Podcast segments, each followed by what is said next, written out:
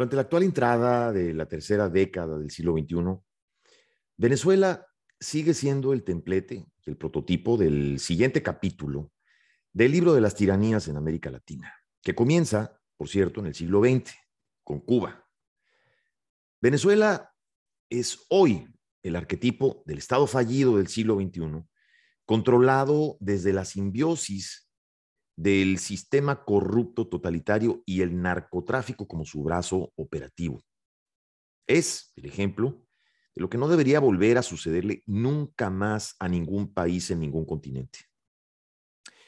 Venezuela es la muestra de la devastación, de la tragedia humana, como consecuencias del accionar de un gobierno corrupto, sediento de poder y con un hambre voraz de dinero en complicidad con el crimen organizado y la política hipócrita de organismos internacionales que ratifican con frases de condena desde sus zonas de confort.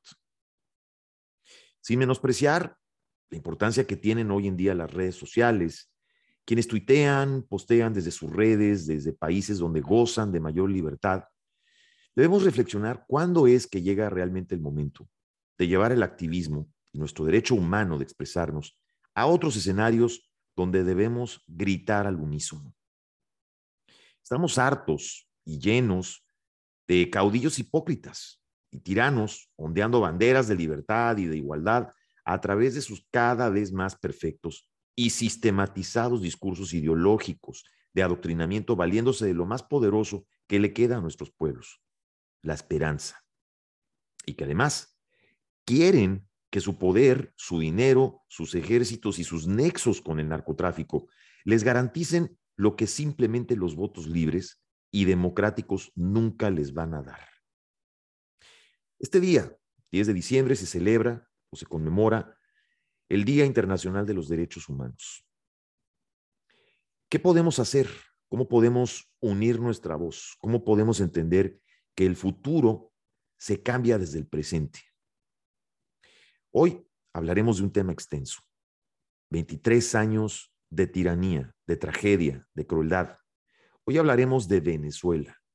Está a punto de convertirse en el país con la mayor emigración de habitantes a nivel mundial históricamente. Sí, rebasando incluso a Siria. Hoy conoceremos el testimonio de dos valientes venezolanos que en su voz nos van a contar sus propias experiencias, el sentir y la vivencia de lo que es ser y lo que significa ser venezolano, tanto desde el exilio como desde las entrañas mismas de la cruel dictadura. Uno de ellos desde el Reino Unido y el otro en la entraña misma de la cuenca petrolera en Venezuela, quienes nos van a compartir sus testimonios. Esto es juntos, pero no revueltos. Ya comenzamos.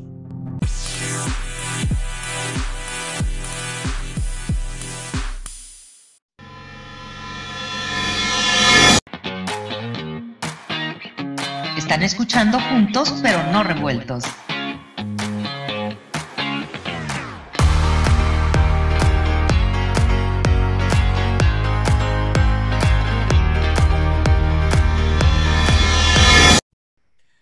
Hola, ¿qué tal amigos de Juntos pero no revueltos? Bienvenidos, aquí hablamos con todos, de todos y para todos. Hoy continuamos con este ciclo donde estamos hablando con amigos, con colegas, con activistas sociales y luchadores sociales de diferentes países de nuestra querida América Latina. El día de hoy es el turno de hablar de Venezuela.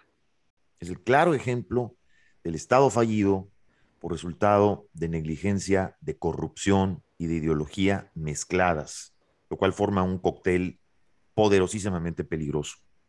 El día de hoy tengo el gusto de recibir a dos amigos venezolanos. Uno de ellos está dentro de Venezuela y el otro se encuentra fuera de Venezuela, eh, propiamente en Londres, Inglaterra. Voy a empezar primero con ella, primero las damas. Eh, le doy la bienvenida a Lila, Lila Josefina Ortega, que está en este momento en Londres, Inglaterra. Lila, bienvenida, buenas tardes, ¿cómo estás? Muchísimas gracias, eh, Juan, por esta invitación. Em, estoy bien, aquí preparada para, para la lucha por Latinoamérica. Excelente. Lila es además coordinadora del movimiento Ciudadano 21N en el Reino Unido. 21N significa 21 de noviembre. Y ahora ella nos va a platicar un poquito por qué el 21 de noviembre, que obviamente tiene que ver con la fecha de las votaciones o de las elecciones en Venezuela. Ahora vamos a platicar un poquito de esto con ella. Y bueno, desde Venezuela, eh, saludo a nuestro querido amigo Domingo Brito, Domingo de Jesús Brito Hernández. Él es activista político venezolano, este, es además licenciado en administración y tiene obviamente un TCU en informática. Domingo, buenas tardes, bienvenido y gracias por estar con nosotros. Buenas tardes, Juan, y muchas gracias por la oportunidad de dirigirme al mundo. Eh, yo vivo en el municipio de Guanipa, estado Anzuategui. Eh, la pronunciación de Anzuategui es un poquito complicada, ¿no? Pero él es un prócer de la independencia venezolana, José Antonio Anzuategui. Por eso es que el estado lleva su nombre. Eh, Correcto. Además de, de, ser activista político, soy un perseguido político de la actual dictadura venezolana. Tengo dos años de restricciones legales ¿Qué quiero decir con esto? Que me presento todos los meses en los tribunales acá. Eh, tengo restricciones de derecho a reuniones públicas y privadas. No puedo salir del país. No tengo derechos civiles. Pero igual, bueno, esta oportunidad que tú me das de expresarme el mundo, no la vamos a desaprovechar de, de dar nuestra realidad, la realidad actual venezolana. Pues mira, quien te agradece soy yo y, tanto a ti como a Lila, quien les agradece soy yo, este, porque eh, obviamente entiendo eh, que están en situaciones diferentes, pero ante, ante la represión, ante el temor a veces que tenemos, no tanto por nosotros, sino por nuestras familias, eh, es difícil, ¿no? Estamos en un momento difícil, es difícil hablar, sobre todo cuando se trata de un Estado tan cruel, como Venezuela. Entonces, lo que yo quisiera es que entremos un poco de contexto para que nuestros amigos de América Latina entiendan cómo empieza esta historia de 23 años de dictadura y de dónde venimos, porque también hay que ser eh, claramente honestos. Pues venimos también de una historia, como sucede en muchos países, venimos de una historia de corrupción en donde hay un sistema democrático, pero que también tiene manzanas podridas. Y entonces, al parecer, es cuando este tipo de caudillos empiezan a entrar con un discurso que envuelve sobre todo a las clases bajas o medias bajas, que los hipnotiza y que entonces les vende una, una esperanza o un cuento de esperanza que al final y al cabo resulta ser todo lo contrario. Y al parecer están controlados por una raíz ideológica que propiamente, bueno, obviamente viene de, años y de siglos pasados, pero en nuestro caso en América Latina podríamos decir que esa raíz o el, el by the book viene, digamos, del Estado cubano. El caso de Venezuela me llama la atención porque estamos hablando del otrora país más rico de América Latina. Era el país líder petrolero por excelencia, junto con los países árabes, era Venezuela el país líder petrolero. Y entonces, ¿cómo podemos explicarnos que en tan solo menos de 25 años esta situación de pronto cambie, pero ni siquiera cambió tenuemente, cambió 180 grados? ¿Cómo podemos encontrar hoy un país que está desbaratado, que está deshecho en todos los sentidos y en donde hay un gobierno rico o líderes ricos y un pueblo pobre? Hace poco acabamos de ver eh, lo que dijo la misión de observación o de observadores en la Unión Europea, eh, sobre todo en las últimas elecciones, y ahora conversaremos también de esto con Lila, eh, donde estamos viendo que, que, prácticamente ya la gente no quiere participar en las elecciones, la gente está completamente desmotivada, sobre todo después de lo que pasó o de lo que ha pasado recientemente en los últimos años, y tenemos un Estado que, bueno, utiliza todo el poder la fuerza y el poder del Estado para manejar los comicios como ellos prácticamente quieren. Eh, antes de empezar con esto, quiero preguntarle, Lila, tú estás en Londres. ¿Cuánto tiempo tienes en el exilio? Y si nos puedes hablar un poco, por favor, también del Movimiento Ciudadano 21N. Bueno, es así. Yo estoy aquí en Londres desde el 2005. Llegué acá porque quisimos hacer un cambio para, para nuestra familia. Y bueno, nunca imaginamos lo que íbamos a, a vivir en, en Venezuela, lo que hoy vive nuestro país. El movimiento ciudadano surge a raíz de las farsas elecciones que han habido durante todos estos años y la, la colaboración de los líderes mm, que se hacían llamar oposición en nuestro país nos llevaron a más de una elección presidenciales, eh, gobernaciones, a muchas. Y al final el tirano eh, se quedaba siempre con, con, el poder, pero nosotros como venezolanos nunca imaginamos que esto llegase a ocurrir en, en las condiciones que, llegó, pues, porque lo, lo, último que rebasó el vaso de agua fue lo del 16 de julio del 2017, que fue el plebiscito y después lo de Juan Guaidó hace dos años, eh, cuando lo del cese de la usurpación, el gobierno de la transición y las elecciones libres, y ya el pueblo ahí de verdad que dijo no, ya, ya no más, ya en verdad vimos que esta, esta posición ha venido trabajando con, con, la, con la tiranía conjuntamente y el pueblo dijo más, no más. Entonces este movimiento nace en las redes sociales y bueno, yo entro porque lo confundí con otro movimiento que tienen asociados el mismo nombre de Ciudadano. Y a raíz, bueno, me, me, quedé porque, o sea, vi que, que la gente estaba mismo pidiendo todos lo mismo, estaban pidiendo Venezuela no vota, Venezuela no sale a votar. Y bueno, eso fue lo que, lo que hicimos, el hashtag en las redes, eh, concientizar a las personas de no salir a votar, que ya basta de que esta falsa oposición nos siguieran eh, traicionando.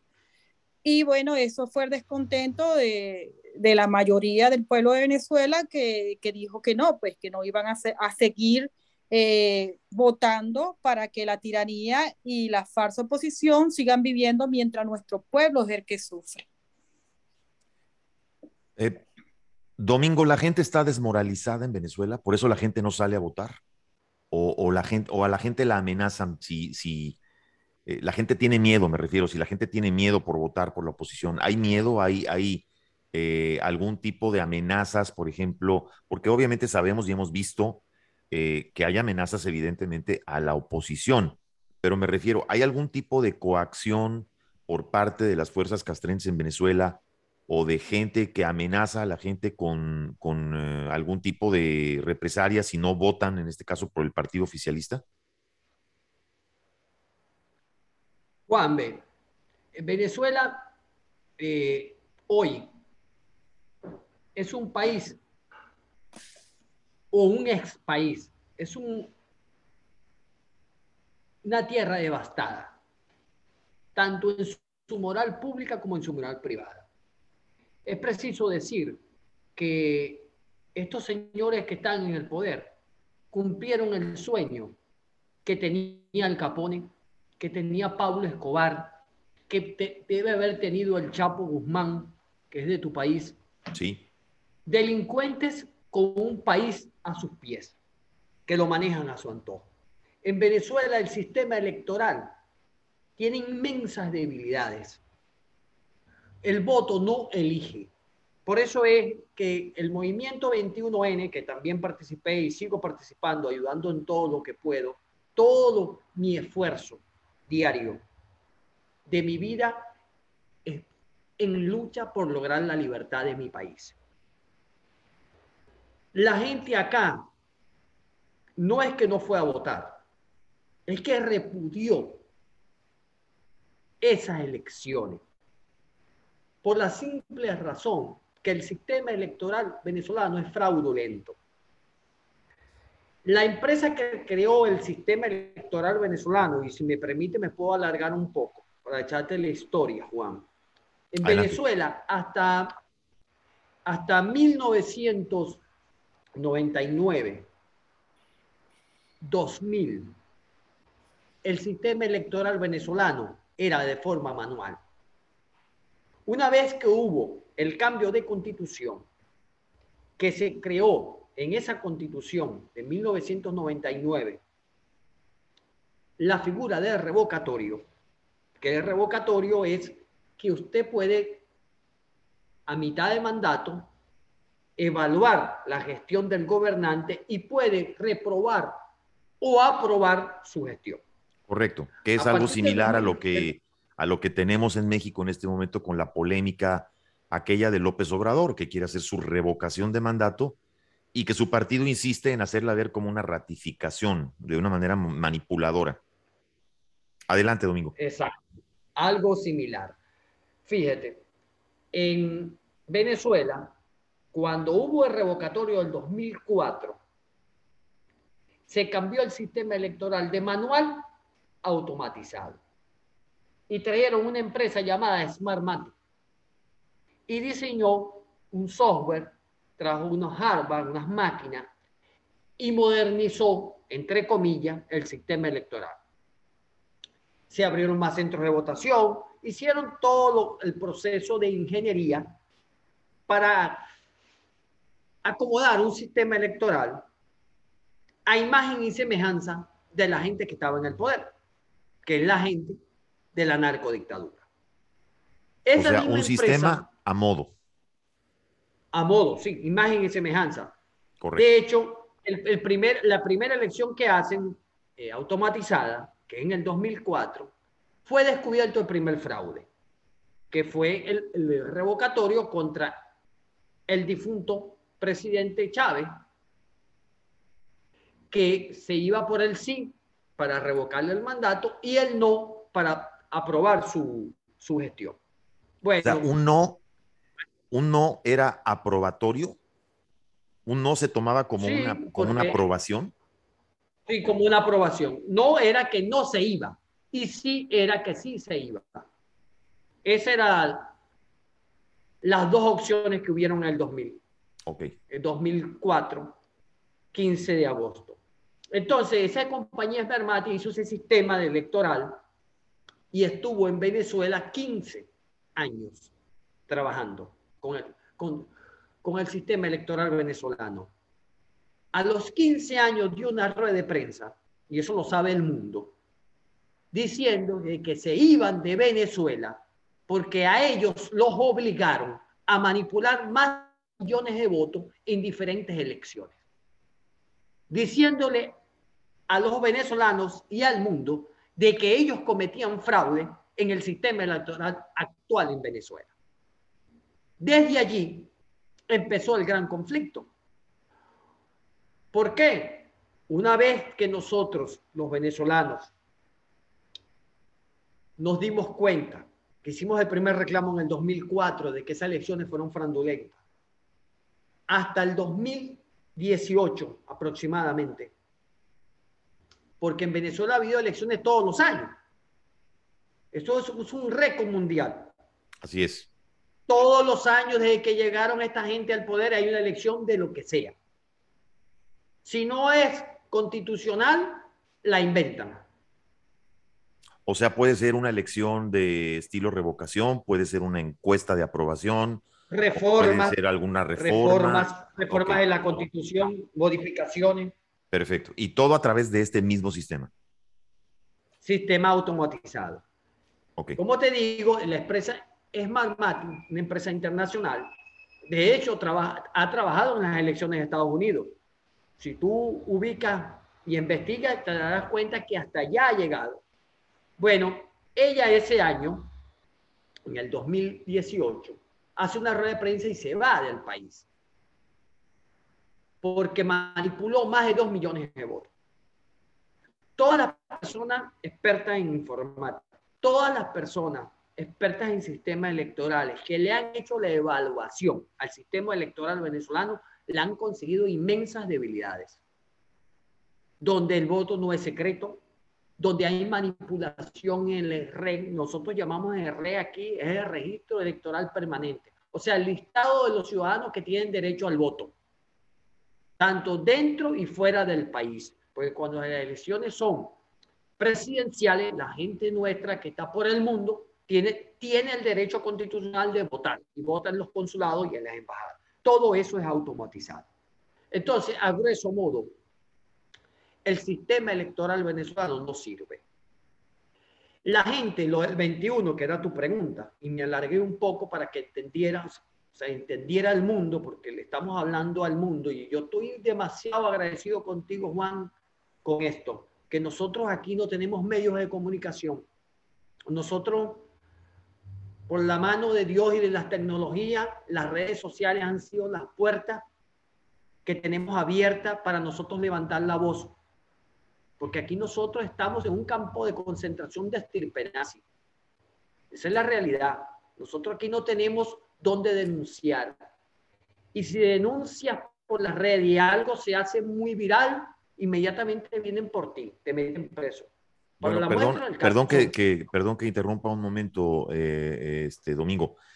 Eh, eh, quien les agradece primero que nada soy yo, al, al, contrario, ¿no? El valor y que el hecho de que estén aquí. Acabas de tocar un punto medular, las redes sociales, porque hace poco vimos eh, y, sigue empujando el interés de la dictadura y del dictador Maduro por apoderarse de las redes sociales.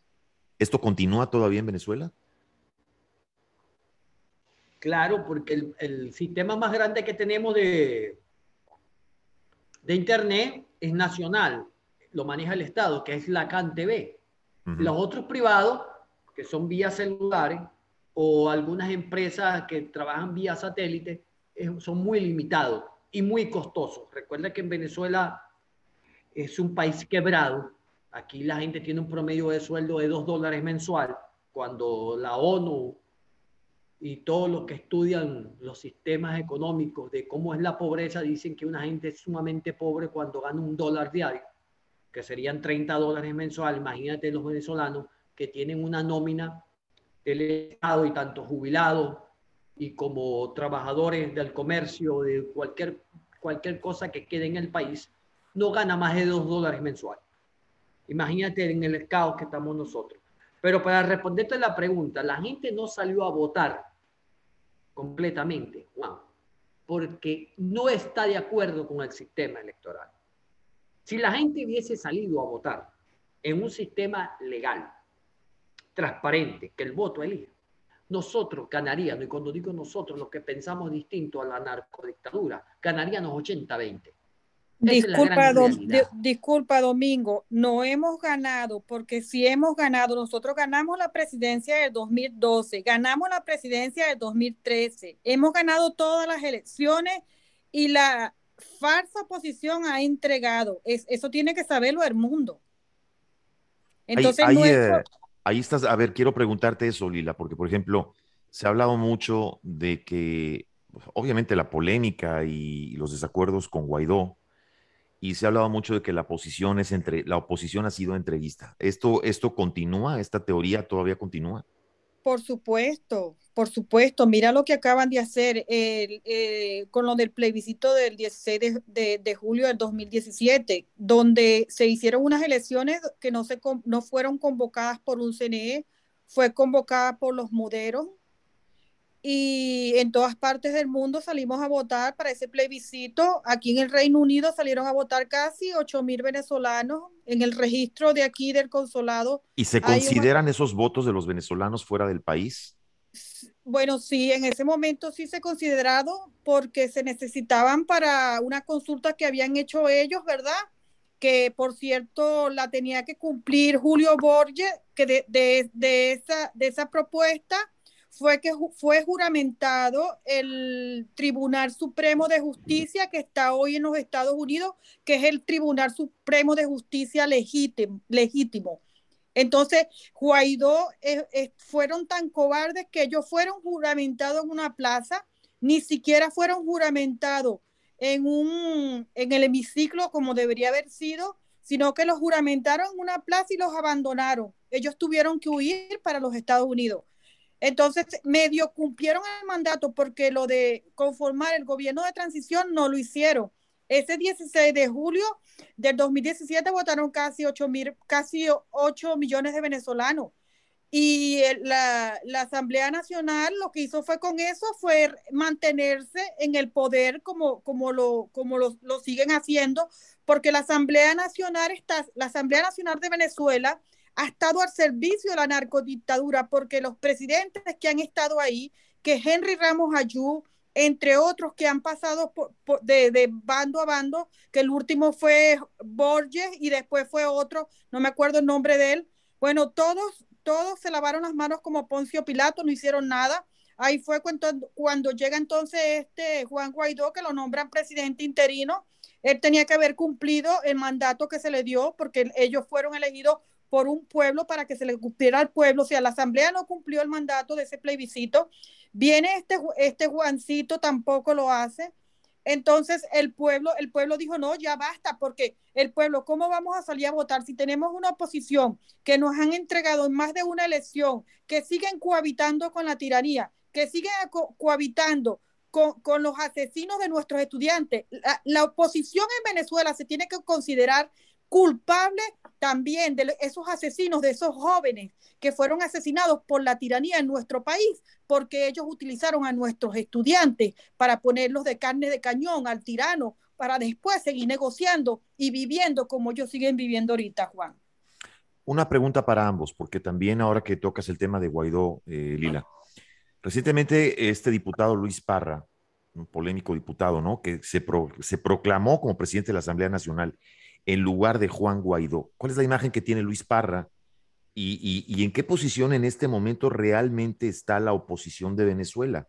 Es decir, ¿hay oposición? ¿Están separados? ¿Están desarticulados?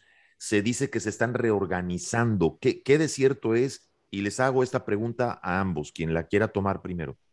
Eso es mucha mentira. En Venezuela sí hay una oposición esa oposición que ya salió a votar el, el 2017, en el 2012, en el 2013, todos esos millones de venezolanos que hemos salido a votar. Claro que sí, lo que sí no hay son esos falsos líderes muderos de la Mesa de Unidad Democrática que se hacen llamar Mesa de Unidad Democrática, que son unos traidores, estos, partidos de voluntad popular, de, ya están todos rayados, ya sabemos quiénes son.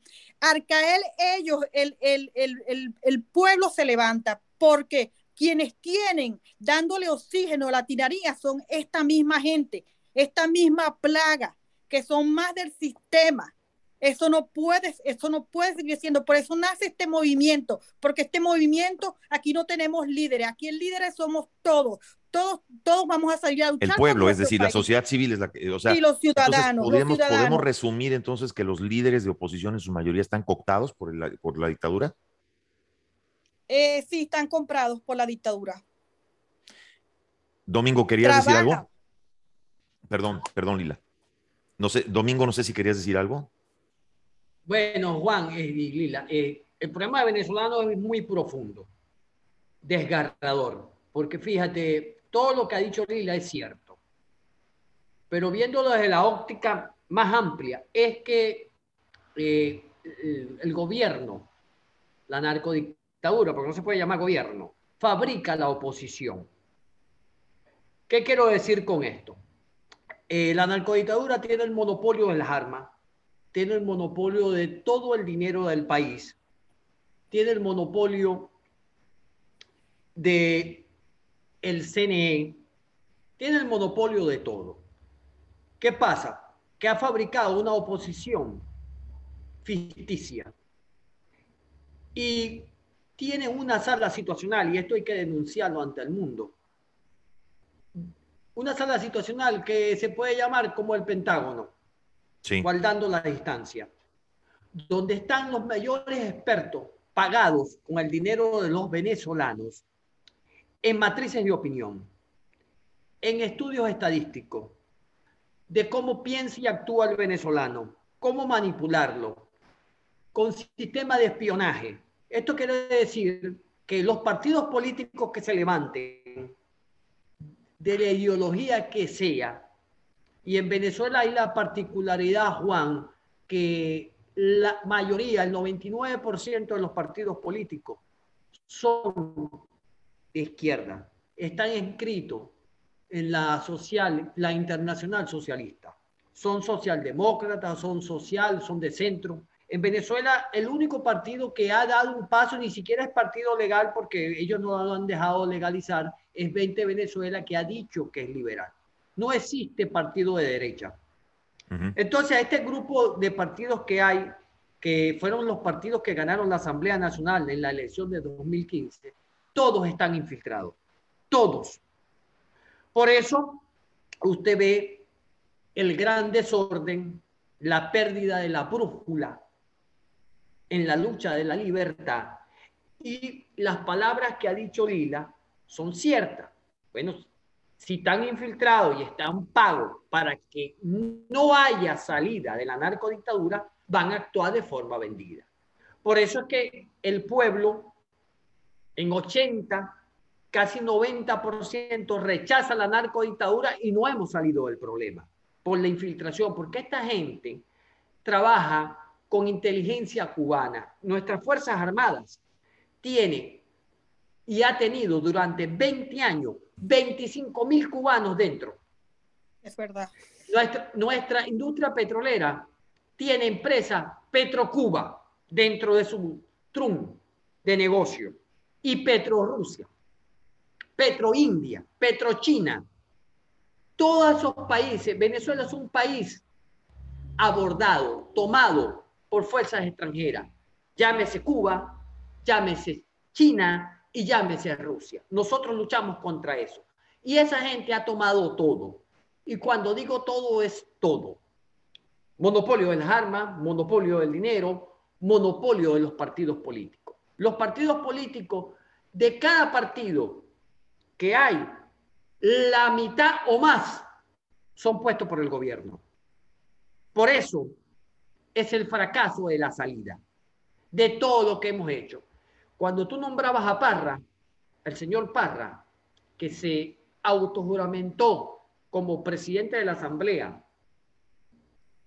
Un corrupto más. Con uno que llaman, ah, por supuesto, pago por ello. Le pago el señor José Brito, que es otro diputado que por cierto es de acá, de la zona donde yo soy, del estado de Anzuategui.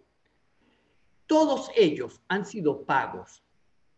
O sea, no están allí por casualidad. Esa sala institucional que yo te digo que existe, con expertos de todo tipo, deciden a quién meten preso y a quién no.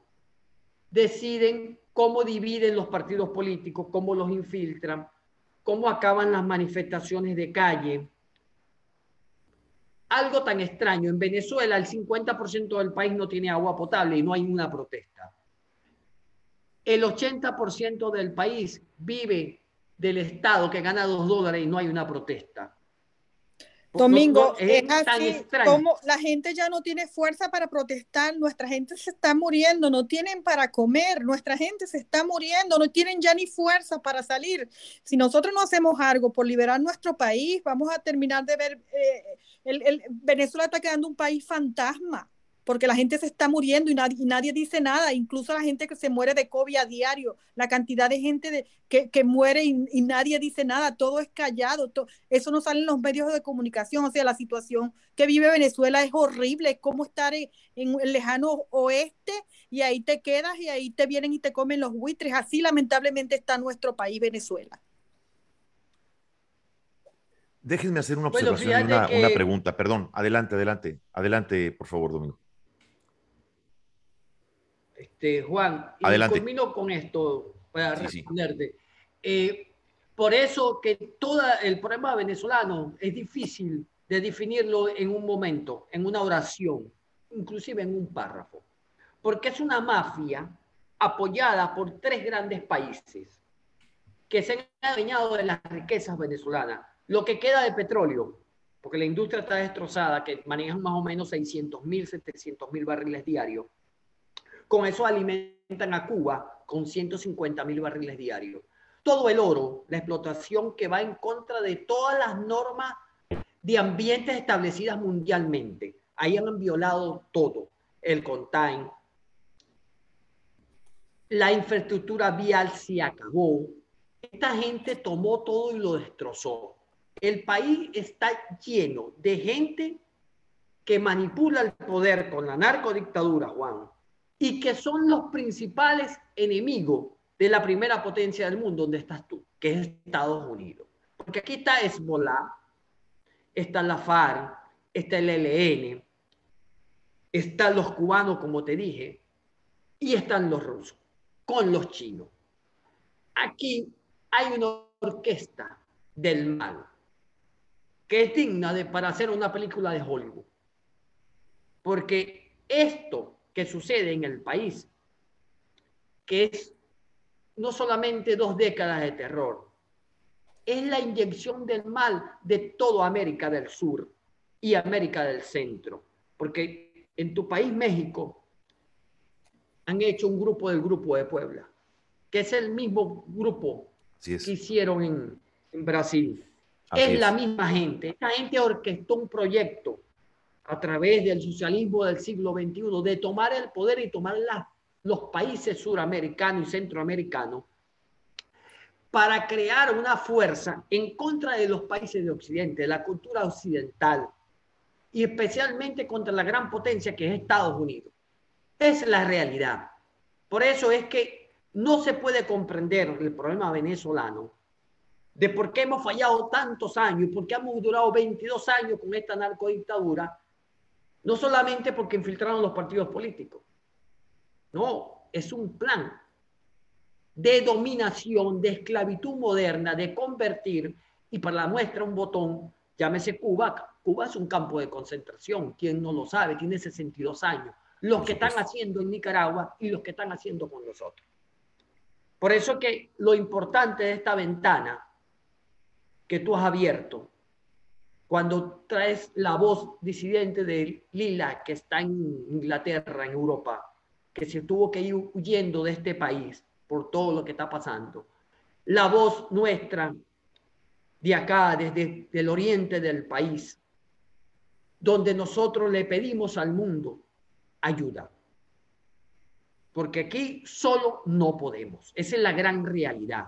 Estamos secuestrados. Y le pedimos al mundo que entienda que lo que está ocurriendo con nosotros, y por lo menos en estos tres países, va derechito para los otros países. Tienen el plan de tomar Colombia, ¿sí? Tienen el plan de, volver a tomar a Brasil con Lula. Por eso es que el 10 de... Y en Argentina, Macri, Macri con la kirchnerismo y el kirchnerismo, claro, sí. Sí, bueno, el 10, Juan, el 10, que es el Día Internacional de los Derechos Humanos, van a hacer en Buenos Aires una toma con Lula y los Kirchner, gente que ha dado los derechos humanos durante casi 12 años. Ese es el equipo que nosotros enfrentamos, a esos señores. Entonces, ¿qué nos queda a nosotros los ciudadanos? Levantar la voz, a través de un medio como el tuyo. Gracias, Domingo. Y seguir luchando y transmitiendo lo que sucede. Estamos infiltrados. No hay manera de nosotros orquestar aquí un movimiento. Y esto lo digo muy serio porque me he dedicado desde el 2003, 2002, de que fuimos a la huelga petrolera, porque quien te habla es un trabajador petrolero que se graduó a los 22 años, hijo de un técnico petrolero. Nosotros teníamos la principal industria de petróleo, insignia en América del Sur, referencia mundial, que manejábamos 3 millones y medio de barriles, a un costo del barril entre 3 y 4 dólares. Y la destrozaron porque nos votaron a 20 mil trabajadores. 300 mil años de experiencia tiró a la calle el antiguo dictador muerto para tomar la industria, para a través de los reales de la industria patrocinar su proyecto, el proyecto de Lula, el proyecto de los Kirchner, el proyecto de los cubanos, de los rusos y los chinos, de dominación de América. Para eso tomaron la industria petrolera y por eso nos sacaron a nosotros y nosotros cuando levantamos la voz allí, que llamamos al mundo, el mundo pensaba que era mentira. ¿Tú sabes cuándo el mundo abrió las puertas? a lo que pasaba en Venezuela por el éxodo, porque gente como Lila empezaron a irse del país. Y cuando aceleraron las cosas económicas dentro del país, se dieron cuenta que no se podía vivir. Domingo, y hemos llegado a 7 millones de personas. Sí, habla Lila. Sí, adelante Lila. Disculpa, yo cuando me vine para acá, para, para, para Londres, yo no me vine por la situación del país. Todavía Venezuela era Venezuela y yo apoyé al régimen, a esa tiranía, yo la apoyé hasta febrero del 2012, porque yo vivía aquí prácticamente ciega. Yo me vine para acá en el 2005 creyendo en la revolución y con lo que le hicieron a Chávez en el 2002, que los medios de comunicación se unieron, eso yo no volví a ver medios de comunicación en mi país. Yo a partir de ahí yo lo que cuando estaba aquí en Londres era mi familia, mi iglesia y el aló presidente que veía y eso sí, la televisión de Telesur todo el tiempo diciendo que la revolución avanza y que la revolución avanza y a mí ya tenía ya la canción de la revolución avanza. Cuando yo llego en febrero de 2012, la revolución avanzó tanto que yo me estrellé. Yo me estrellé y quedé en shock. Yo desde 2012 yo no he vuelto a mi país porque de verdad que la revolución avanzó tanto. ¿Qué cambio, ¿qué cambio percibiste, Lila, en 2012? ¿Cuál fue el cambio que percibiste cuando volviste? Yo cuando llegué en el 2012 empecé a ver las calles, todo era quemado, no era limpio. Muchos niños en la calle, en la miseria. Eh, no podía salir con el reloj, no podía salir con bolsas de, de, compras porque si no venían los motorizados y te daban un palo y te las quitaban. O sea, yo estuve 15 días en Venezuela y eso para mí fue de terror. Yo lo que me dediqué fue decir a mi gente, esto no es ninguna revolución, ustedes no pueden votar más por Chávez, a mi familia, a todos los que yo pude, les dije, por favor, no voten más por esta gente, este es un, este es un terrorista, eh, un narcotraficante y y yo tengo em, un, conocido que él se llama Wally McClay, usted lo debe de conocer también porque él es muy famoso, él, él está preso en las grandes ligas, bueno, en las grandes ligas debería estar en los Estados Unidos, y él estaba en pasos, él estaba en pasos malos, y en el 2000 él se hace millonario, pero con, el dinero de, de, tráfico de, drogas con, con la tiranía de Chávez. Pero yo en ese tiempo no, no sabía que, que, él estaba mezclado con Chávez. A mí se, se, me pasó por la cabeza, pero yo dije, no, no creo. No creo que el gobierno esté metido en estas cosas. Porque una vez cuando mi ahijado me venía a visitar, me, me decía que su papá andaba metido con, con el gobernador del estado Carabobo. Yo, yo no podía creer eso. Yo no, no, eso no puede ser. Cuando yo voy en el 2012 a mi país, yo dije, no, esto es, esto lo que es un, narcotráfico.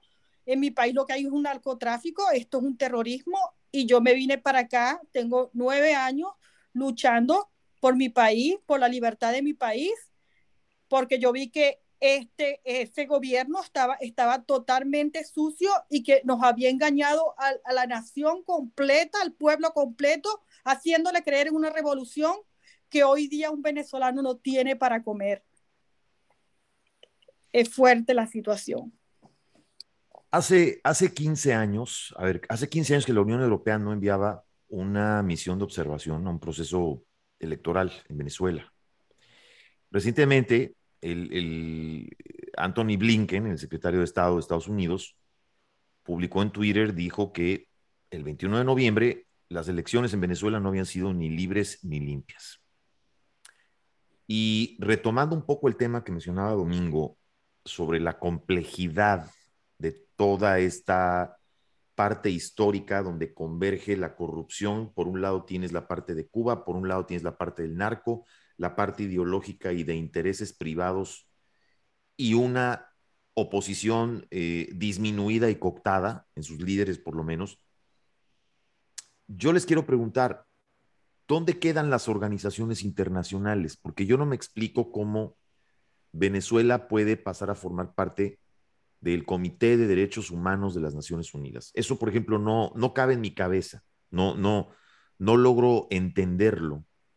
No logro entender por qué la OEA no toma otra posición. Es lo más triste, lo más triste que ni la OEA, ni la ONU, ni la Corte Internacional, nadie hace nada por Venezuela, ni por Cuba, ni por Nicaragua, ni por Bolivia. Mientras nuestra gente, mientras nuestros pueblos mueren, estas organizaciones callan, son culpables. No tenemos organizaciones, en verdad estamos en las manos de Dios, Juan. Ahora, yo veo que le ponen precio a la cabeza del de, narcodictador Maduro donde Estados Unidos claramente lo declara como un narcotraficante, le pone un precio a su cabeza de 15 millones de dólares. en la etapa de, del presidente Trump eh, vimos al parecer pues una intentona de hacer algo en Venezuela y de pronto la gente empezó a hablar de ello y hubo ahí como que un dejo de esperanza, pero al final, al final no pasó nada. Al final no pasó nada. La falsa oposición siempre apoyando, porque la falsa oposición también están metidos en actos de corrupción. A Capriles lo, acusan del caso de Obedrich. a, a, a, este Ramos, ayude de, un caso de Derwish. Este, hay muchos eh, de esos opositores que están metidos en casos de corrupción y que al caer la tiranía ellos también van a caer, porque ellos también están sucios como la tiranía. Por eso es que no cae la tiranía, porque al caer la tiranía caen ellos también. Es un ajedrez. Pero aquí hay un caso complejo donde están involucrados, como bien lo dijo Domingo, está involucrado China, está involucrado Rusia, están involucrados intereses internacionales, Al Qaeda, etcétera, Exactamente, pero nosotros de ahí, de ahí esa complejidad. Hemos salido, nosotros como pueblo hemos salido a luchar y ellos han apagado las esperanzas del pueblo de Venezuela, porque podrá estar China, podrá estar Rusia, podrá estar quien esté, pero el pueblo de Venezuela ha estado en la calle y se ha mantenido en las calles, ha habido muertos. ¿Para qué? Para que esta falsa oposición siga negociando la sangre de nuestros estudiantes, este tirano. Ya basta. Latinoamérica tiene que levantarse el mundo porque en realidad lo que está ocurriendo en Venezuela nos va a perjudicar y está perjudicando ya el mundo porque son terroristas, tenemos Hezbollah, tenemos todo tipo de, basura dentro de nuestra Venezuela, imagínese usted. A ver, una pregunta y, se la hago en este, en este momento, yo te pregunto, Domingo. ¿Tiene miedo, se percibe miedo de la comunidad internacional que ha sido blandengue para poder ayudar al pueblo de Venezuela? ¿Es por los intereses creados que mencionabas? Mira, Juan, este, siendo muy pragmático, lo que ha pasado en Venezuela y en Cuba y Nicaragua nos ha dado a nosotros la visión de que las instituciones, por darle un nombre, universales del mundo, tienen inmensas debilidades y están penetradas por esta misma gente que ocasiona este tipo de daño en los países. Por eso es que tú dices, ¿cómo es posible que Venezuela, que tiene 22 años violando los derechos humanos, esté en el Comité de los Derechos Humanos? No hay manera de llevar las leyes normales, civilizadas a estos tres países porque están secuestrados, esa es la realidad. El diagnóstico que nos dan a nosotros, y digo nosotros, a las personas que hemos tratado de llevar la antorcha de la libertad, los diagnósticos nosotros hacemos es eso, monopolio de las armas, monopolio del dinero, monopolio del tráfico de la frontera, monopolio de la riqueza en el subsuelo, monopolio de las entradas y salidas del país, llámese mar, llámese aeropuertos, ¿cómo tú luchas contra eso?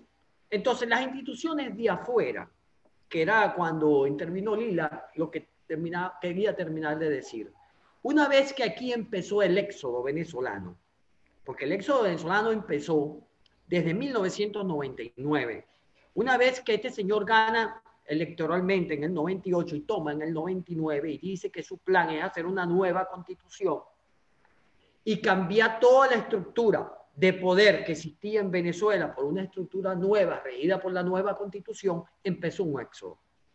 Pero ese éxodo se hizo masivo a partir del 2016, donde nosotros ya hoy en el 2021 tenemos aproximadamente 7 millones y medio de desplazados Que mucho ojo, perdón la interrupción, Domingo, es el mayor éxodo en la historia de América Latina y al paso que va, falta muy poco para superar al éxodo de Siria, para convertirse en el mayor éxodo en toda la historia a nivel mundial de un país. Es decir, no estamos hablando de cualquier tipo de migrantes, estamos hablando de una verdadera, auténtica tragedia a nivel mundial. Perdón la interrupción y, y continúo. Perdón. Juan, disculpa. Adelante, ¿Y sabe Lo que significa, ¿Y sabe lo que significa eso? esos siete millones de venezolanos que se han ido esclavos, porque van a ser esclavos para poder mantener los que hoy están en Venezuela, porque eso es lo que nosotros somos aquí, esclavos, que tenemos que trabajar y luchar para mantener a nuestra gente allá para que no se nos muera. Eso es lo que, es, lo que significa. Así que tenemos que luchar para libertar nuestro país, libertar Latinoamérica. Que es eh, verdaderamente una pena y es un verdadero crimen a nivel mundial. E, es un verdadero crimen. Es, ese es el. el por, eso, Juan, en todos los sentidos. un campo de concentración. Mira, nosotros somos un campo de concentración de estirpe nazi. Venezuela. Esa es la gran realidad. Aquí no hay autoridades, hay carcelarios. Y cuando hay, elecciones, lo que hacen es cambiar el carcelario. Llámese municipales, regionales, de asamblea. Ese es el gran detalle. Entonces te decía que nosotros tenemos 7 millones de desplazados, 7 millones y medio, según los números que podemos tener acceso. Nosotros, los venezolanos, no podemos enfermos. ¿Tú sabes cuál es el promedio? Y que es lo más doloroso de vida del venezolano hoy en día, 73 años. ¿Tú sabes cuántos niños están en riesgo de no desarrollar bien su cerebro? 5 millones de niños de los 28 millones que quedamos acá, porque no han comido, no han tenido los nutrientes suficientes para desarrollar su cerebro, que es la parte más importante del humano. Los primeros tres años, si usted no tiene los nutrientes suficientes para desarrollar el cerebro, esa patología dura de por vida. O sea que nosotros vamos a tener 5 millones de niños no normales, con retraso moderado, con grandes debilidades para su desarrollo como humano. Todo este genocidio que ha hecho esta gente, el mundo lo entendió a partir del éxodo. No lo entendía. Pensaba que eran personas populares, parlanchines que ganaban elecciones y es mentira.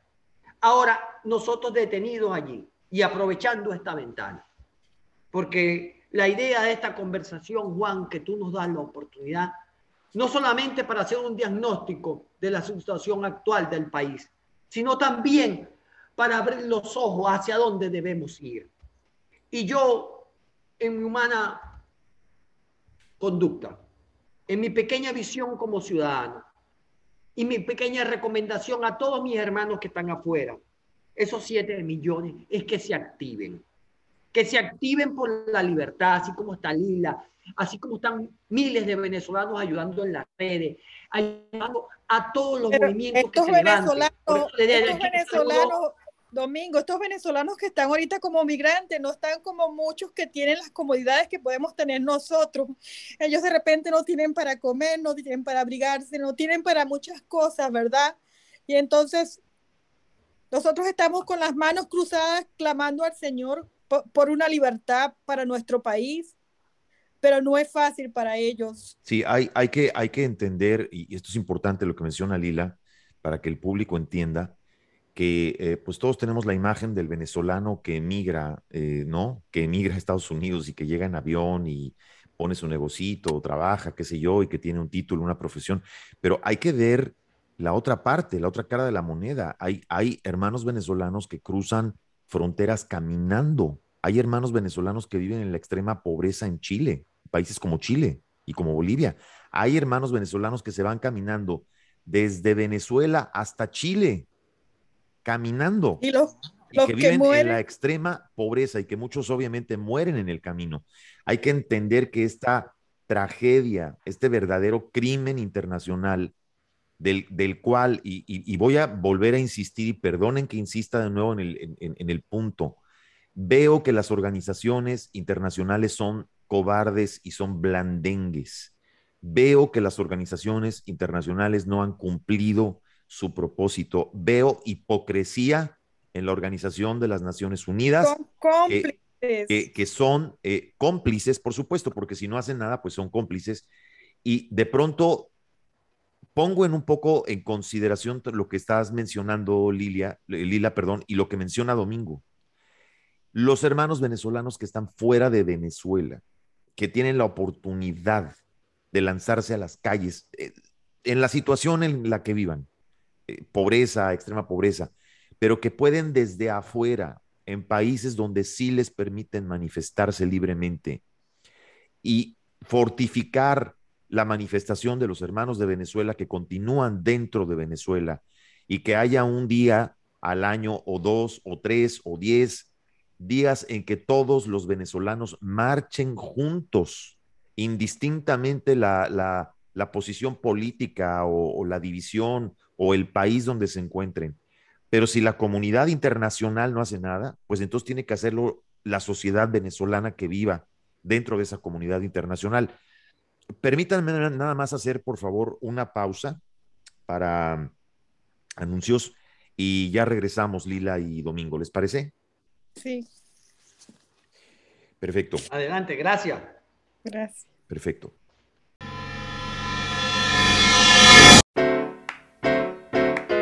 Ya estamos de vuelta en Juntos, pero no revueltos.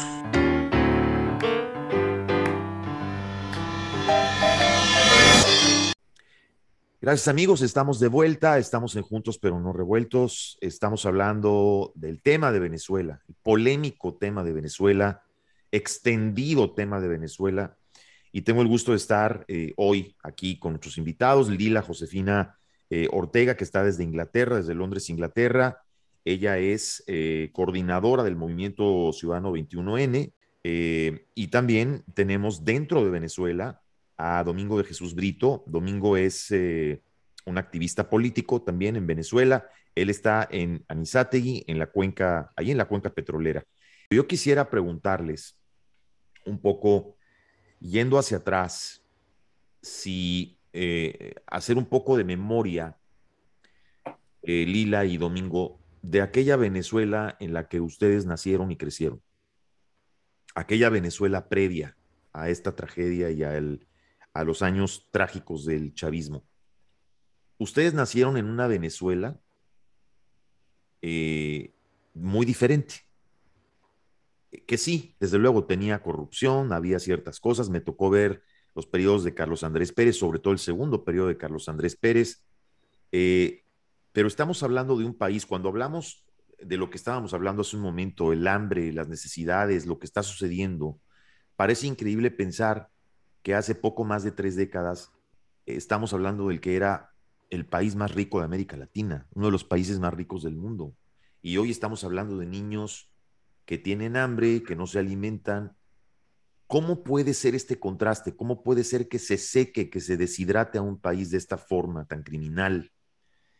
Y me llama la atención lo que decía Domingo. Venezuela posiblemente todo lo que le han robado, todo lo que le han quitado, además de robarle el alma, y la esperanza a sus habitantes es los recursos para financiar el Foro de Sao Paulo. Eh, ¿Cómo era esa Venezuela, Lila, en la que ustedes crecieron? En esa Venezuela donde tú vivías antes de que te fueras. Y hablamos de que de pronto llegó un caudillo, el señor Chávez, que de pronto enamoró a la sociedad, hipnotizó a la sociedad con su discurso y que dijo, yo nunca voy a nacionalizar ni a expropiar nada. ¿Cómo era ese Chávez? ¿Cómo llegó ese Chávez? ¿Y por qué llegó? ¿Qué nos puedes decir? Bueno, nosotros vivíamos en una Venezuela que aunque éramos pobres, siempre teníamos nuestras tres comidas y éramos felices, jugábamos en las calles, podíamos ir solos al colegio y venir. Era una Venezuela donde compartíamos y el venezolano siempre es muy solidario y aunque éramos familias muy humildes, nunca faltó el pan en la casa y, y éramos felices, es verdad, teníamos todo porque teníamos educación, teníamos eh, el, el, los el hospital, eh, gratis a veces las, las, medicinas, o sea, tenías tu servicio, o sea, no era una Venezuela que, que, que sí habían sus problemas, sí había corrupción y estas cosas, pero era una Venezuela que tú podías vivir, que tú eras feliz. Pero la gente, cuando en 1992 Chávez tira el golpe que quiso tumbar a Carlos Andrés Pérez, la gente cuando él salió por televisión lo vio como un héroe, ¿entiendes? Porque eh, pensó que estaba haciendo algo bueno, porque la gente en su ignorancia y en la pobreza y, como los otros gobiernos habían ya descuidado un poco a la población, entonces lo vieron como un héroe y él aprovechó porque él ya tenía, eh, él ya tenía las ganas de, de, agarrar el poder de nuestra Venezuela desde 1992 y gracias a Dios que no lo tomó, porque si él fuese tomado el poder en ese entonces, yo no estuviera hablando ahorita aquí contigo, porque ya estuviéramos completamente adoctrinados. Entonces, bueno, resulta que él fue preso y gracias a Cardera que le da el indulto, porque Chávez, vamos a estar claros, Chávez nunca debió haber salido de la prisión, porque Chávez fue un asesino. Chávez llegó matando gente. Él nunca debió haber salido de la prisión.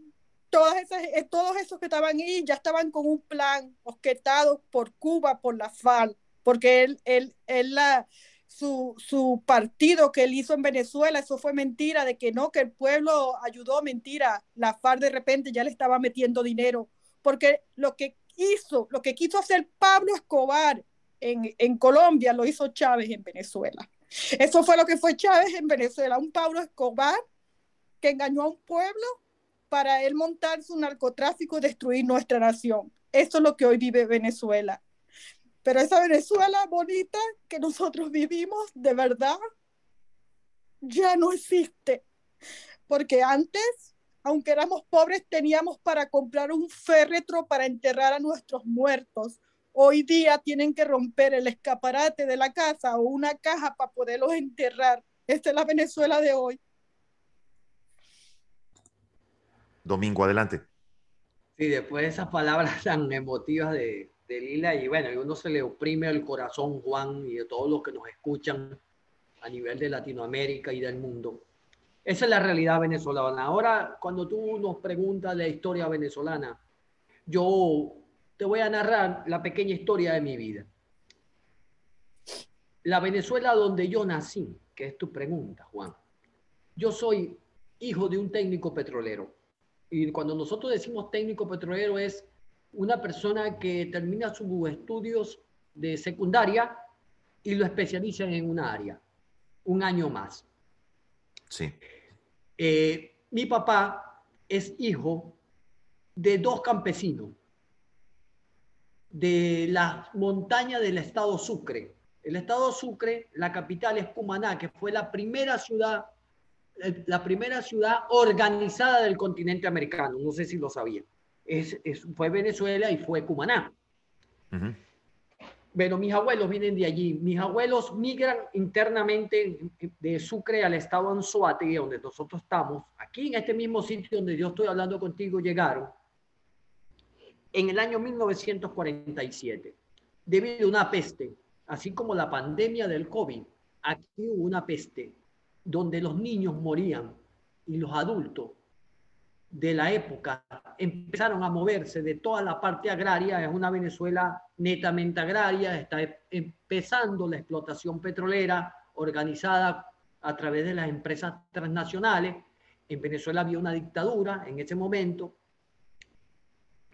Eh, no una dictadura, había en 1945 hubo un golpe de Estado contra Medina Angarita que veníamos de una dictadura de Juan Vicente Gómez, Venezuela era una Venezuela agraria, totalmente agraria.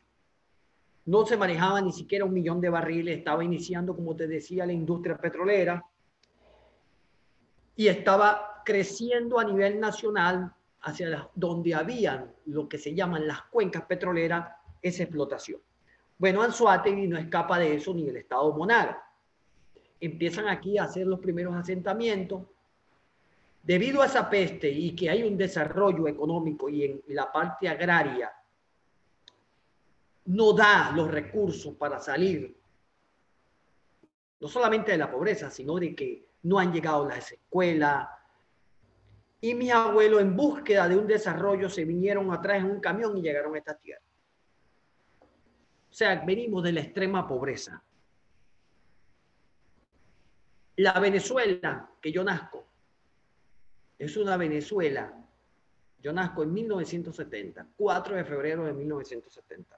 Es una Venezuela que maneja 3 millones y medio de barriles. Es una Venezuela que tiene una industria petrolera con las tecnologías del momento, de punta. Una Venezuela que viene de superar una dictadura de 10 años, que fue la del general Marcos Pérez Jiménez, que lo tumban en el 58, las Fuerzas Armadas. Y desde ahí, desde 1959, inicia una nueva etapa en el país, de una democracia nueva, con sus debilidades, pero nueva.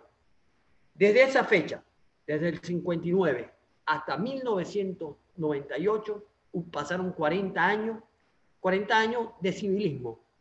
Los presidentes en Venezuela eran civiles, no había reelección presidencial. ¿Qué quiero decir con esto? Que en Venezuela un presidente mandaba un periodo de cinco años y al culminar su periodo, así como en México, que son seis, no hay reelección. no, hay reelección, no había reelección. No había reelección. Que ese líder, ese líder que llegaba a la presidencia esperaba una década más para volver a optar por un, un cargo público de presidente. Esa Venezuela que manejaba 3 millones y medio de barriles empezó a crecer en vialidad, en urbanismo, pasamos de netamente rural a ser grandes urbes, a llevar la electricidad. con, la, con la explotación petrolera se llevó la electricidad a todos extensión del país. ¿Qué quiero decir con esto? Creamos una industria de energía. El Guri, para la época, uno de los grandes desarrollos energéticos basado en el río Caroní. Algo extraordinario. Se creó Ciudad Guayana, un empolio para trabajar el hierro y el aluminio, que es el Estado Bolívar, Puerto Ordaz. Esa Venezuela, con sus debilidades, daba la oportunidad, y donde tengo que hacer énfasis, de que un niño como yo, nieto de unos campesinos y de un técnico, pudiera graduarse dos veces en la universidad 20 años después de su nacimiento. Yo tengo 29 años graduado de profesional, siendo mi familia no de clase media, más abajo de clase media. Tuve la oportunidad de estudiar, igualmente mis hermanos. No solamente de estudiar, sino de que venirnos a trabajar en la industria petrolera muy joven toda mi experiencia laboral es en la industria petrolera. Nosotros en la industria petrolera no solamente nos enseñaron a trabajar, sino que nos pasaron valores y, principios como este. Y se, y se volvió un ejemplo mundial, eh, ¿cierto? O sea, Venezuela era un referente mundial en la industria petrolera. En la industria petrolera. Claro, eso creó grandes debilidades hacia los otros sectores en, la parte de las zonas industriales. Bueno, llegamos a tener 15.000 empresas. Tenemos áreas, zonas industriales en los 335 municipios del país, en todos los estados. En el caso del estado Anzuati, que tiene, es casi un país, tiene tres aeropuertos, tiene salida al mar, tiene salida del río más grande nuestro, que es el Orinoco. Pero haciendo énfasis en la historia, Venezuela fue y por eso es nuestro llamado al mundo. Nosotros le dimos algo al mundo que se ha olvidado con el tiempo. Juan y Lila, que está en Europa, debe repetirlo. Y debemos repetirlo todos los días como el gran loro. Porque Venezuela, en la Segunda Guerra Mundial, escuchen esto, hermanos latinoamericanos y hermanos del mundo. Cuando los aliados guiados por Winston Churchill y el presidente Jorge Delano Roosevelt, los norteamericanos, y hacían la gran alianza para ir contra los nazis. Y cuando Estados Unidos se une, toma esa gran decisión, porque nosotros en Venezuela éramos un suplidor seguro de hidrocarburos. Teníamos la alianza con Estados Unidos, utilizábamos la tecnología de Estados Unidos, estaba lo que se llamaba aquí el 50-50, 50 y 50. Ellos colocaban la tecnología, las herramientas, nosotros colocábamos la gente a trabajar, la mano de obra y la ganancia de mitad y mitad.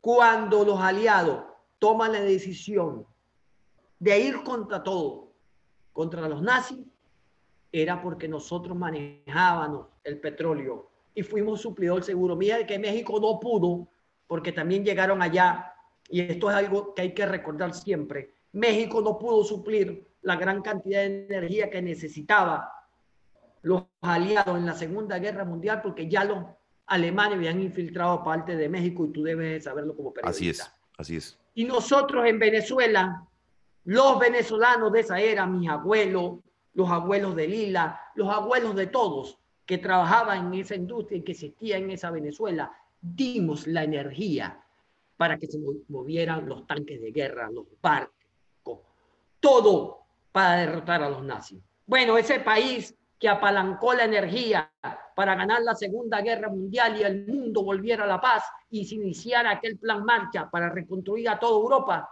necesita ayuda. Sí, necesitamos ayuda y hay que decirlo. Y gritarlo los cuatro vientos. Yo quiero que Juan, tú nos ayudes en eso. Y por eso apoyo mucho el proyecto hermano Pedro Jesús de las misiones, esa unión de latinoamericanos, América para los americanos, libertad para América, ese movimiento 21N que está haciendo su esfuerzo. Y todos los que estamos aquí haciendo un esfuerzo por la libertad. Le hacemos un llamado al mundo. Nosotros ayudamos al mundo a ganar la Segunda Guerra Mundial. Nosotros necesitamos ayuda ahora, porque estos delincuentes que sí son venezolanos y la duda de que el señor ese que está ahí no es venezolano, eso es cierto. Ese señor debe ser colombiano, porque un solo colombiano o una gente extranjera del fuera de nuestro país tenga tanto odio contra los venezolanos. Por eso las lágrimas de Lila, de que nuestra gente muera mengua en los hospitales. Necesitamos ayuda para salir de esto, porque así como nosotros dimos ese apalancamiento energético, necesitamos que nos apalanquen para salir de esto. Y no queda otra, y esto lo digo en un simple análisis de activista político, de luchador por la vida distinta, por un mundo libre, que es la primera potencia del mundo, porque ellos la saben, ellos en su aparataje de seguridad saben todo lo que sucede aquí. Necesitamos ayuda porque ese país que fue ayuda para el mundo, hoy está en penumbra. Es un campo de concentración de estirpe nazi. No se olviden de eso. Aquí ha pasado cosas horrendas. Y le doy un número. Ahorita, hace menos de dos semanas, han matado de forma mansalva más de 74 personas en un mes. Ajusticiadas en las calles. Dios mío. Violación totalmente de, de derechos humanos. Hay presos políticos. No es el país donde yo nací, que tenía inmensas debilidades, pero te decían en los colegios que era un, era un país en pleno desarrollo, que había educación gratuita. Para que tengan una idea, Venezuela tiene universidades en todos los estados. Gratuita. Desde kindergarten hasta la universidad, hasta nivel de posgrado. Eso lo construyó la democracia venezolana, que tenía inmensas debilidades, pero hizo eso.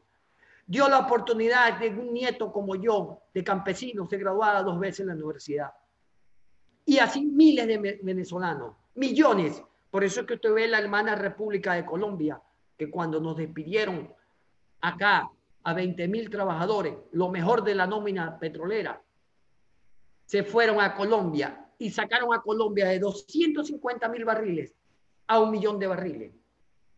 Y se fueron a Pemex. México y levantaron la producción. Y se fueron a Chile los médicos y ayudaron ahorita con la pandemia. Y se fueron a Europa y a África a producir energía. Y dieron la talla. Y llevaron a todas partes donde llegaron a su mayor esplendor, porque eran preparados. Y la mayoría de esa Venezuela que tú preguntas, de esa Venezuela que existió, de esos profesionales que están por el mundo, venían de estrato bajo, de niveles de pobreza bajo. Pero se podría salir de la pobreza porque había educación, había conocimiento. Y había oportunidades y había libertad, había libertad sobre todo. Sí, había, había las Fuerzas Armadas, que eran ejemplo. Aquí todas las encuestas, Juan y Lila, y el mundo que me escucha, durante más de 35 años, tres décadas y media, decían que las instituciones más importantes del país eran nuestra Iglesia Católica y las Fuerzas Armadas, las que tenían más prestigio y más respeto. Hoy en día, lo único que nos queda de institución es la Iglesia Católica. Las Fuerzas Armadas están en un desprestigio porque fueron infiltradas, acabadas en su moral, en sus principios y sus valores, puestas a hacer trabajos ilegales en todas partes del país. Bueno, parte de la estrategia del Foro Sao Paulo es, precisamente esa es la Venezuela que yo me crié. Es, a las Fuerzas Armadas. Lo que estás diciendo, además, Domingo, eh, que, que, además obviamente es una gran historia, y esa historia que cuentan la mayoría de los migrantes venezolanos que lamentablemente se tuvieron que ir por una o por otra razón, principalmente al exilio, por buscar libertad, por buscar oportunidades.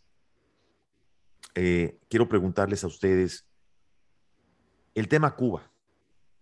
El tema Cuba es, ha sido y sigue siendo fundamental dentro del estado de terror y narcotráfico y totalitario venezolano. Cuba prácticamente, la dictadura cubana se infiltró para apoderarse de Venezuela y se apoderó de Venezuela. Se apoderó de Venezuela en todos los sentidos. comunismo y la secó. Em, empezó cuando empezó empezó cuando empezó a infiltrar los médicos que decía que eran médicos cubanos que los metían en las casas, por lo menos habían familias que tenían habitación para darle a un cubano, entonces lo, lo, lo, lo, acogían en su casa y desde ahí atendía a la gente, pero lo que no sabían que no estaban metiendo un médico, sino un infiltrado. Y así fueron infiltrando toda Venezuela. Y por eso es que Venezuela también eso ayudó a que, a, que Chávez eh, mantenerse en el poder porque son, son infiltrados de la tiranía castrista. Porque el verdadero, el verdadero cubano que, que sabe lo que, lo que ellos pasan en Cuba, ellos no van a, a estar con, con estas cosas, pero esta gente que ya vienen adoctrinada, eh, eh, ellos llevan su adoctrinamiento a cualquier parte de, de, de cualquier país. Ahorita creo que a ustedes les toca ahora México porque andan metidos para allá y así sucesivamente. Sí. hay gente infiltrada de Venezuela en México asesorando al gobierno de López Obrador y, y en México hemos venido desde hace mucho tiempo, tanto un servidor como compañeros que estamos en medios, haciendo comparaciones y hablando de algo como si el señor estuviera siguiendo una especie de libro de instrucciones del chavismo, es decir, del punto 1 al punto 2, al punto 3, al punto 4. Yo podría hablar y podría decir que es una mala copia del chavismo, pero a final de cuentas es una copia del chavismo y se funda este grupo de Puebla que además eh, quieren hacer obviamente esa versión del Foro de Sao Paulo. Y México, pues obviamente se ha convertido en este momento el principal benefactor de la dictadura cubana y apoyando en su momento esta hipocresía de apoyar y ponerse México como el, centro, digamos, entre comillas, neutral para las conversaciones entre Maduro y Guaidó, que me pareció un absoluto circo y un absoluto ridículo, absurdo. Eh, Por supuesto. ¿qué, ¿Qué podemos decir? ¿Qué pueden ustedes decir que los países de América Latina, hace un momento Domingo acertadamente dijo, se quieren apoderar de Colombia, se quieren apoderar de Chile, se están apoderando de México, se están apoderando de otros países. Para que la gente que nos escucha tenga una idea, y quiero también hacer hincapié, también relacionado a lo que Domingo comentaba de los profesionistas que, que salían de Venezuela y todo, quiero también hacer hincapié en algo. y esto lo sé por amigos colombianos, lo sé por amigos chilenos y lo sé por amigos mexicanos. Por excelencia, hace unas tres o cuatro décadas, el país por excelencia a donde colombianos, centroamericanos, sudamericanos querían ir a trabajar era Venezuela. Y ahora es todo lo contrario. ¿Qué podemos decir, Lila y Domingo, que sería la lección, la lección que los países de América Latina podrían tomar de esta tragedia de Venezuela para que este Estado fallido y esta tragedia no se vuelva a repetir en ninguno de nuestros países y en ningún país del mundo, ¿por qué no decirlo? ¿Qué lección, cuáles son las lecciones que podemos tomar de Venezuela? ¿Quién la toma? Bueno, la primera lección que yo daría a cualquier país en el mundo que tome como ejemplo la situación de Venezuela y que si ve a un presidente unirse a, Maduro, a darle la mano a Maduro o a darle la mano a esta falsa oposición, ya ahí, ahí, ya ahí no vienen cosas buenas. Hay que alejar esta gente, hay que alejarla, hay que, hay que separarla, hay que separarla, porque si queremos fundar una república o queremos hacer cosas buenas, no podemos estar dándole la, mano a un asesino o al cómplice de los asesinos, porque en la posición ellos son los cómplices del tirano, o sea, que en parte también son asesinos, porque ellos, ellos vieron cómo el, el tirano mandó a matar y están dándole la mano. Estas personas hay que separarlas. Hay muchas injusticias en el mundo. Nosotros tenemos que unirnos para, para derrocar eh, estas tiranías que pretenden seguir eh, aplastando al pueblo. Ahorita por lo menos tenemos un proyecto, un proyecto que tenemos que dar a conocer al mundo. El proyecto Hermano Pedro Jesús de Misiones, que lo hizo un argentino y que lo tienen en la, en la Corte Suprema de, de Justicia en Argentina, el doctor Ricardo Lorenzetti, unirnos todos los latinoamericanos, todos los latinos como hermanos, a unirnos a este proyecto para acabar con toda esta tiranía, con los chinos, con los rusos, con toda esta gente que le viene a dar la mano a estos tiranos, a estos sinvergüenzas, a afincarnos para tener la libertad, a que, a que hagan sanciones contra estos países que, que, que tienen a, a los pueblos bajo el yugo tiránico como es Nicaragua, Cuba, Bolivia, Venezuela. Estamos ahorita, ¿cómo es posible que Petro quiera pretender la presidencia de, de, de, de Colombia? Un, terrorista, ah, que, que, que esta sinvergüenza de la Kirchner continúe en, en, en, Argentina con el Macri. Por lo menos ahorita hay una polémica en, en las redes sociales porque Leopoldo, Leopoldo López se encuentra en estos momentos en Chile. ¿Qué está haciendo él allá por amor a Cristo? Este, este, este señor que quiere ser presidente tiene que correrlo de su lado, que lo mande, que le vaya a dar la mano al Boris. A ese es el que le tiene que dar la mano, porque esta gente son demonios, no pueden estar cerca de la gente buena. Entonces, esto, es tremendo, la, la, situación que está pasando. Tenemos que, que, que unirnos todos y, y, y, firmar este, este proyecto que para, para ayudar a Latinoamérica, para ayudarnos a todos. Así es, así es, definitivamente. Domingo. Bueno, Juan y Lila y el mundo que nos escuchan y nos ve. Fíjense, lo más importante para que un país no caiga en las garras del narcocomunismo ni el socialismo del siglo XXI ni las narcodictaduras es fortalecer las instituciones democráticas. Si no hay instituciones, no puede haber democracia. Entonces, los países que están siendo acechados, porque esto es algo de Estado, esto es un plan de dominación moderna.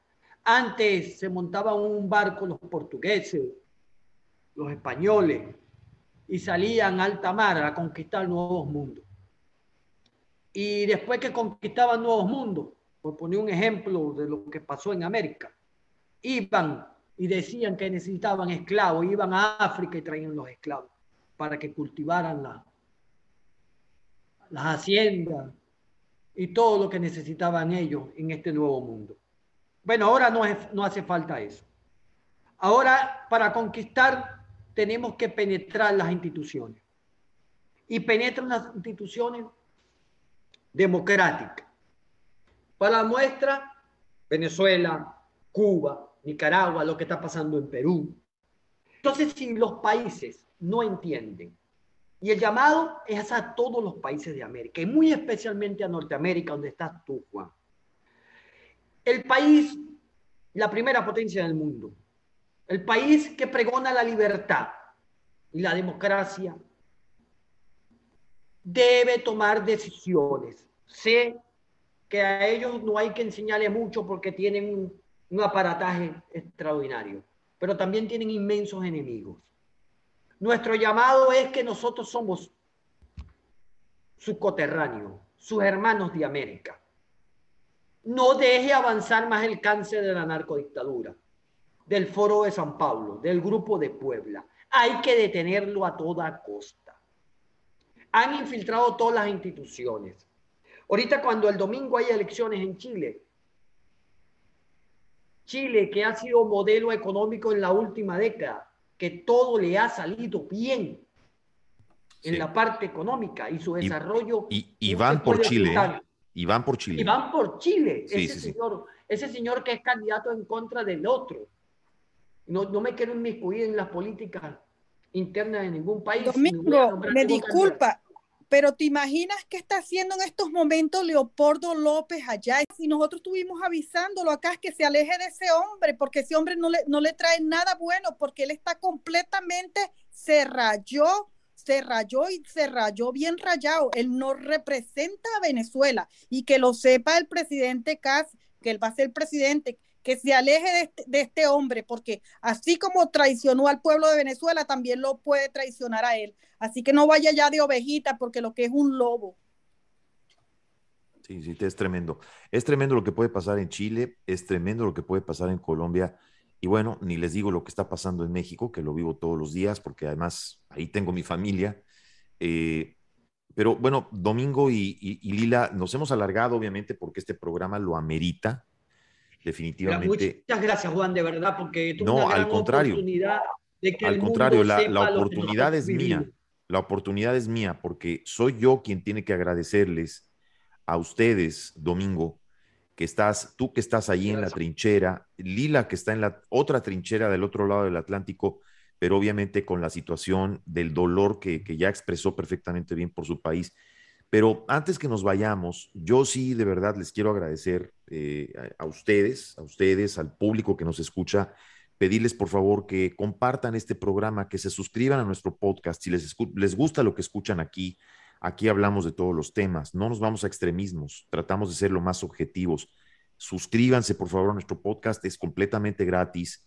Cada vez que se sube un capítulo lo van a recibir en sus dispositivos celulares eh, y por favor ayúdenos a, recomendar y a, viralizar este programa, porque las declaraciones que acaban de hacer estas dos valiosas personas, tanto Domingo como Lila, merecen ser escuchadas. No es por una cuestión de propagar el programa, es por ayudarnos a viralizar y que la gente conozca lo que ellos están diciendo por el bien de los pueblos latinos y por el bien del resto del mundo, porque la infección que se llama ideologización o comunismo o populismo, como lo queramos llamar, ese extremismo de dictaduras totalitarias que ha pregonado el Estado fallido y dictadura cubana desde hace más de seis décadas, infectó a Venezuela, infectó a Nicaragua, infectó a Argentina y está por infectar a varios países más. Algunos la han logrado brincar, como es el caso de Ecuador, algunos han logrado mantenerse en la raya y han logrado luchar, como es, como es el caso de Colombia. Pero el discurso, nuevamente, el discurso es fuerte, el discurso es poderoso y se están valiendo de lo más fuerte y de lo más, eh, pues, poderoso que tienen las naciones, que son las esperanzas de las personas que viven en nuestros países. Esa esperanza es la que está haciendo grande a estos líderes totalitarios, caudillos, que lo único que están haciendo es buscar y ver a qué otros países necesitan secar cuando ya al que secaron o del que secaron o del, que extrajeron recursos y, y extrajeron ilusiones y extrajeron esperanzas como Venezuela, ya no les queda mucho más que dar. Porque tenemos un minuto a cada uno para que se despida. Y antes de despedirnos, por favor, que también nos digan sus redes o dónde pueden seguirlos. Eh, ¿Les parece bien? Excelente. Primero Adelante. la Vamos, Lila. Adelante, Lila, por favor. Bueno, me, me, pueden seguir en Facebook, en La Política Cruda, y en Twitter, Lila Josefina 74. Y bueno, muchísimas gracias por esta oportunidad y bueno, concientizar a las personas que, que escuchen y que les estoy hablando de corazón, que todo lo que he dicho aquí es verdad y que luchen por su país, unámonos y que en esta Navidad hagamos feliz a un niño. Gracias, Juan. Al contrario, Lila, un honor y un placer tenerte. Gracias a ti. Adelante, Domingo, por favor. Bueno, muchísimas gracias, Juan, por esta oportunidad. Eh, quiero transmitirle al mundo que en nuestros corazones de los venezolanos está viva la pasión por la libertad y la democracia. Que a pesar de estar en este campo de concentración de estirpe nazi, seguimos luchando. La antorcha está prendida. Necesitamos apoyo. Apoyo de todos los países de América, pero muy especialmente de la primera potencia, de Estados Unidos. Este llamado es al presidente de Estados Unidos, a su equipo, al Pentágono. Acuérdense de que nosotros fuimos los aliados más importantes en la Segunda Guerra Mundial. Necesitamos ayuda. Ayuda para lograr la libertad y la democracia y que este mal que a nosotros nos carcome no le llegue a los otros países de América ni le llegue a Norteamérica.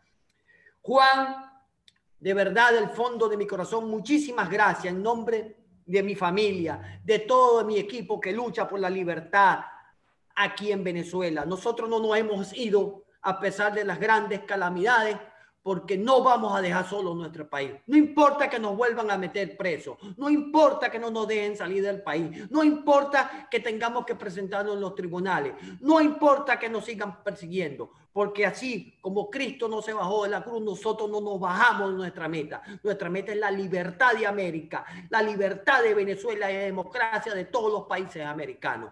Me pueden seguir y espero que me sigan muchísimo y me ayuden porque aquí no hay medios de comunicación. Mis redes sociales son Domingo Brito como yo me llamo. Yo no tengo nada que ocultar. Y si quieren venir por nosotros, que vengan. Pero nosotros no dejaremos la lucha por la libertad de América ni de Venezuela. Muchísimas gracias, Juan, por esta oportunidad. Muchas gracias por escucharnos. Viva Venezuela libre. Viva América libre. Y el país de las libertades tiene que venir con nosotros a lograr la libertad de América. Gracias, Juan, y un gran abrazo y bendiciones a todos. Un gran abrazo, querido Domingo. Gracias por, por tus palabras, querida Lila. Gracias por tus palabras. Y bueno, antes de despedirnos, amigos, yo quiero decirles algo y les quiero compartir algo. La palabra libertad, y lo repito, la palabra libertad, libertad significa la facultad y derecho de las personas para elegir de manera responsable su propia forma de actuar dentro de una sociedad. La libertad es un derecho humano básico, inalienable. El día 10 de diciembre, este día 10 de diciembre, es el día en el que se conmemoran internacionalmente los derechos humanos. Es el Día Internacional de los Derechos Humanos. Y yo, a ti que me estás escuchando, te pregunto, ¿qué vas a hacer este 10 de diciembre? Te lo voy a preguntar de nuevo. ¿Qué vas a hacer este 10 de diciembre?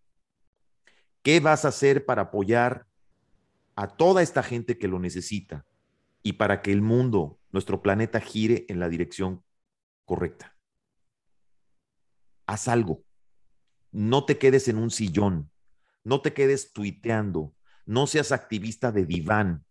Levántate. Sal a la calle si tienes que protestar. Alza tu voz. Si eres un comunicador, toma un micrófono, coge tu micrófono, exprésate Este 10 de diciembre tenemos que recordar que existen derechos humanos. Este 10 de diciembre no te quedes con los brazos cruzados. Gracias, muchas gracias a todos. Esto fue Juntos pero no revueltos. Soy Juan Shein. Nos vemos y nos escuchamos la próxima.